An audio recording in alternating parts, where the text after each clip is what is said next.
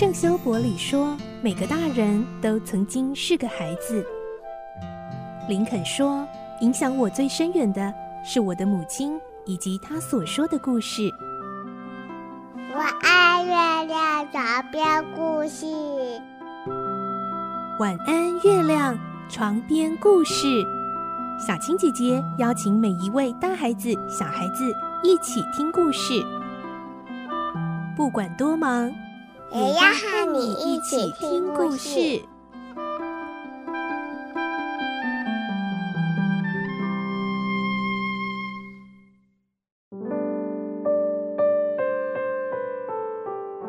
欢迎进入今天的节目，我是小青姐姐。今天又是我们好书推荐赠书活动的单元喽。今天呢，我们要介绍的呢，上几次我们的单元当中有介绍过小熊出版的一个十岁开始的系列哦。而今天要介绍的这一本呢，嗯，也很特别哦。十岁开始自己读哲学名言，它的副标是。课本之外的二十六个人生思考题哦，今天我们再次邀访到小熊出版的施颖芳副总编辑，颖芳，Hello，Hello，小新姐姐好，各位听众朋友大家好，我是颖芳。其实我真的觉得哦，大家真的要先呃，如果手边没有书，可以上网去看一下，因为如果你只听到生涯规划，我们上一次介绍的，还有这一次的哲学名言，你会很会觉得哦。怎么好像很重？可是如果你上网看到了，哇！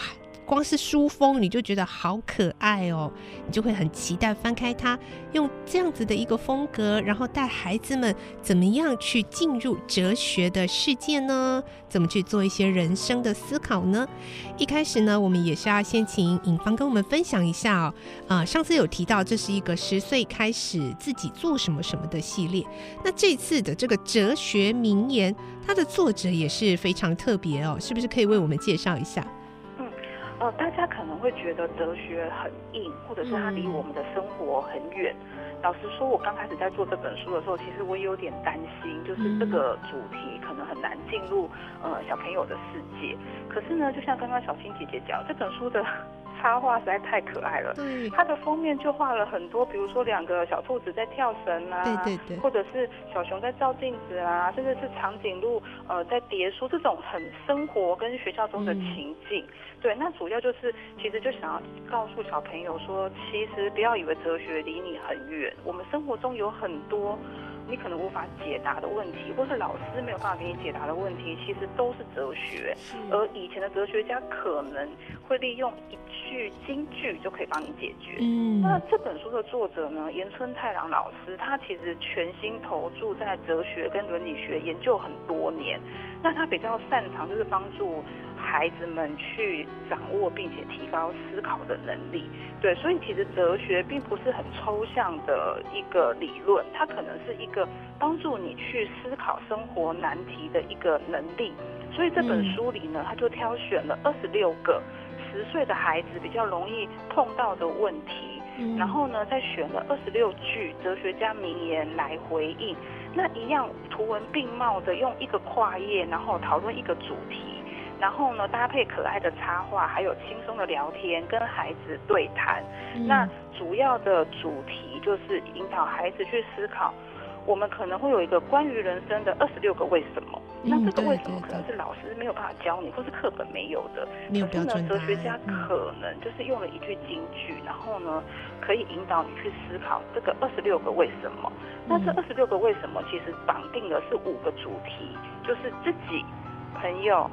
善恶、生活跟生命，对，然后引导孩子去思考生活中容易遇到的问题怎么解决。我们可以透过思考，然后来面对这些问题，然后找到解决呃的答案这样子。所以它有点就像是。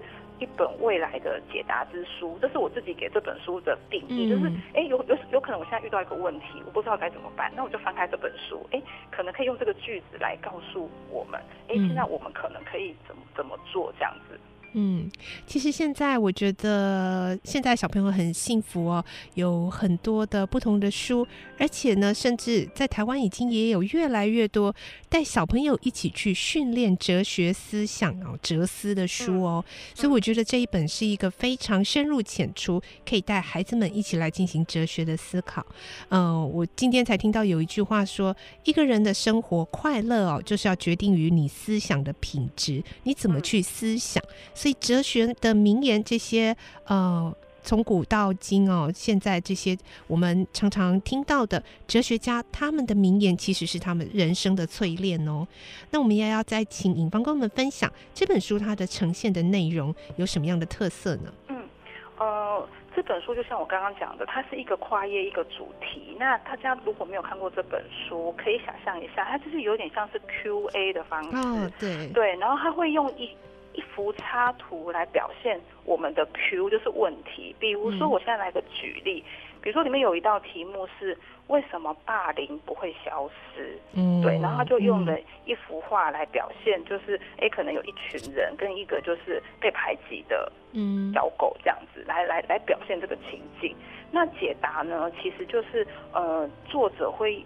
引用弗洛姆的“依赖他人的脆弱心灵”这一整个金句来为大家解答。嗯、其实，呃，他要告诉小朋友，其实会霸凌别人的人，他的内心可能很脆弱，脆弱，所以。霸凌这个行为呢，好像其好像是其中一方被欺负，然后欺负人的那一方洋洋得意。可是其实不是，有可能那个欺负人的人，他内心反而比你更脆弱。所以要告诉孩子说，呃，我们其实不要成为弱者，攻击比自己更弱小的人。可是也不用去担心，也许霸凌的人可能比你更胆小。所以就类类似这种这种 Q&A 的方式来引导孩子思考，我们生活中可能会遇到的问题。你可以转个念想，也许你就可以找到解决的方法。嗯、是，那在编辑这本哲学名言的过程中，您自己有比较特别的感动或收获吗？有，因为。因为我就是自己是一个京剧狂，嗯，是，对，所以呢，我常常会收集很多励志的名言来激励我自己。嗯，对。那我在做这本书的时候，我我我看到很多句子都一直就是我自己都觉得很有感受。嗯，然后呢，所以我。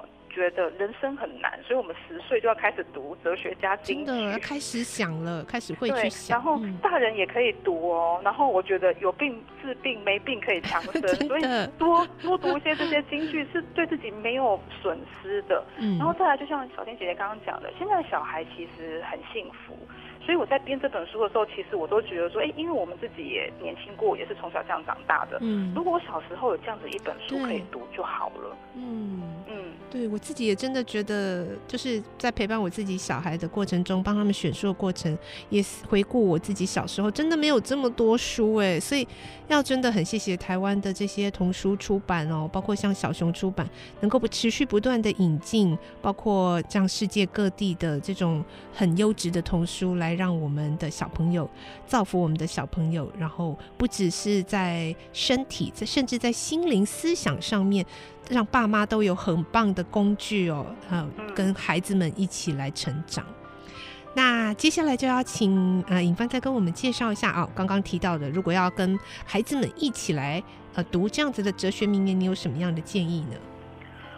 这本书其实我非常建议亲子共读，因为哲学其实是一个大家觉得比较抽象的议题，有时候父母可能不知道该怎么去引导孩子思考。啊、那刚好可以利用这本书作为一个工具。然后呢，因为这本书里面的 Q 都是大部分都是就是问题跟提问都是比较生活化的，很好切入。那有时候如果孩子发生发发生了一些事情，比如说学校里可能是你没办法解决，或是老师也没有办法解决的。其实有时候你可以求助于书本，然后利用这个东西去引导孩子思考。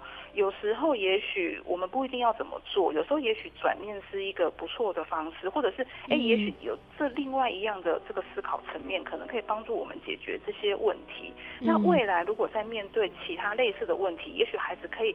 呃，在你的共读之下，未来他可以自己去找到答案。我觉得这是这本书很棒的部分，所以我会觉得这本书很适合陪伴孩子一起读，可以作为就是孩子在跨越人生那一段自我探索时期的一个像是陪伴礼或是成年礼的礼物。嗯、那我们主要的任务就是帮助他们能够长成一个内心强大的大人。内心强大真的是很重要，因为人生上的风风雨雨什么时候来，或大或小，其实爸爸妈妈没有办法每一次都挡哦，每一次都帮他预测，陪他一起变得坚强，这才是根本之道哦。嗯，好，那我们今天最后呢，进行证书的部分喽，一样也在我们的节目说明栏有这个节目的证书活动贴文，那要请尹芳为我们公布今天的通关密语是。我思故我在哦，这个也是我们很耳熟能详的名言，法国的哲学家笛卡尔的。我思故我在，哲学就是一种思想的品质。希望大家其实爸爸妈妈一起来读，大朋友哦自己一起来读，都能够帮助我们的人生拥有更好的品质哦。我们再次谢谢尹芳今天为我们带来的好书，小熊出版的《十岁开始自己读哲学名言》。谢谢尹芳，谢谢小新姐姐，谢谢各位听众朋友，大家下次见，拜拜。拜拜。